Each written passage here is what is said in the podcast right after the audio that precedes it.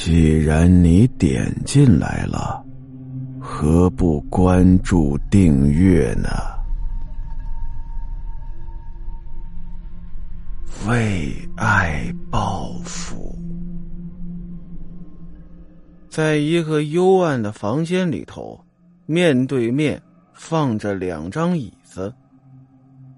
一张椅子上坐着一位心理医生，另一张椅子上坐的是阿亮。心理医生呢，正在滔滔不绝的给阿亮分析他现在的情况，并对阿亮说：“呃，我呀，给你开一点安眠药，晚上啊早点吃药，早点睡。你这个身体状态呀，可真不怎么样。”而这个时候。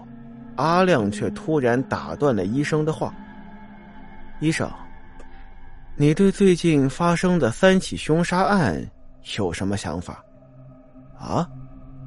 医生一听，感觉很奇怪。呃，这三起凶杀案我倒是听说了，据说那凶手很残忍，每一个人呐都是割喉再剖腹，肚子里头啊肠子肚子流了一地。确实是变态呀！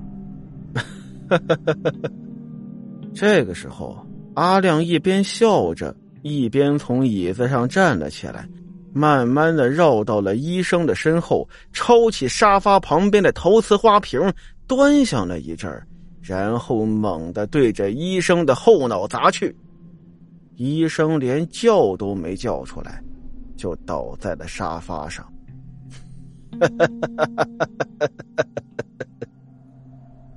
阿亮狞笑了一阵，放下花瓶，伸手抓起了医生的头，看到他后脑流出了一些血，那是暗红色的血，很快就把头发凝结在一块儿了。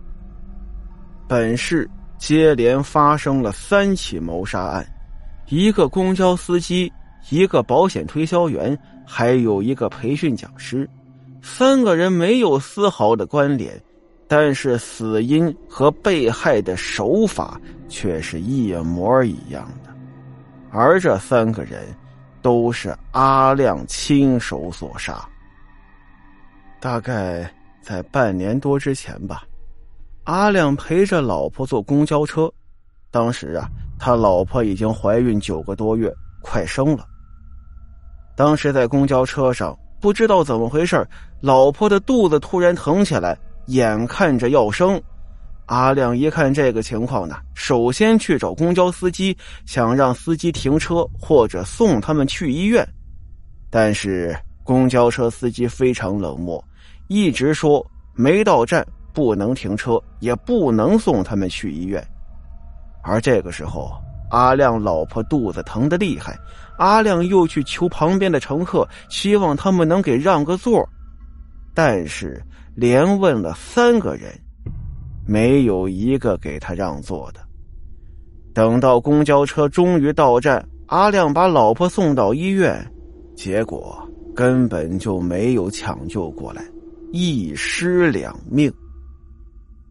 接到妻子死讯的时候。阿亮大脑瞬间一片空白，欲哭无泪。在阿亮最后看到妻子的时候，心中却是出奇的平静，脑海之中清晰的浮现出了四个人的样子：公交司机，还有他请求让座的另外三个人。其中，今天躺在他们家地板上的这位医生。就是他最后的一个目标了。阿亮这个时候想用对付之前的那三位一样的办法，把他绑在椅子上，等他清醒之后再动手。可是他等不及了，害怕夜长梦多。阿亮走到卧室，从书桌的抽屉里头翻出一把水果刀，一边在掌心上擦了擦。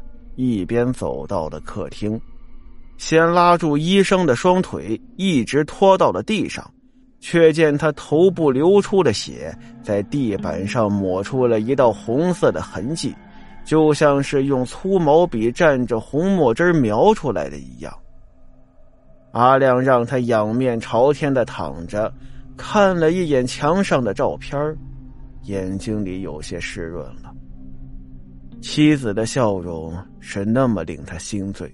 如果不是因为那突如其来的变化，如果当初那些人能好心的帮他一把，恐怕不至于到现在呀。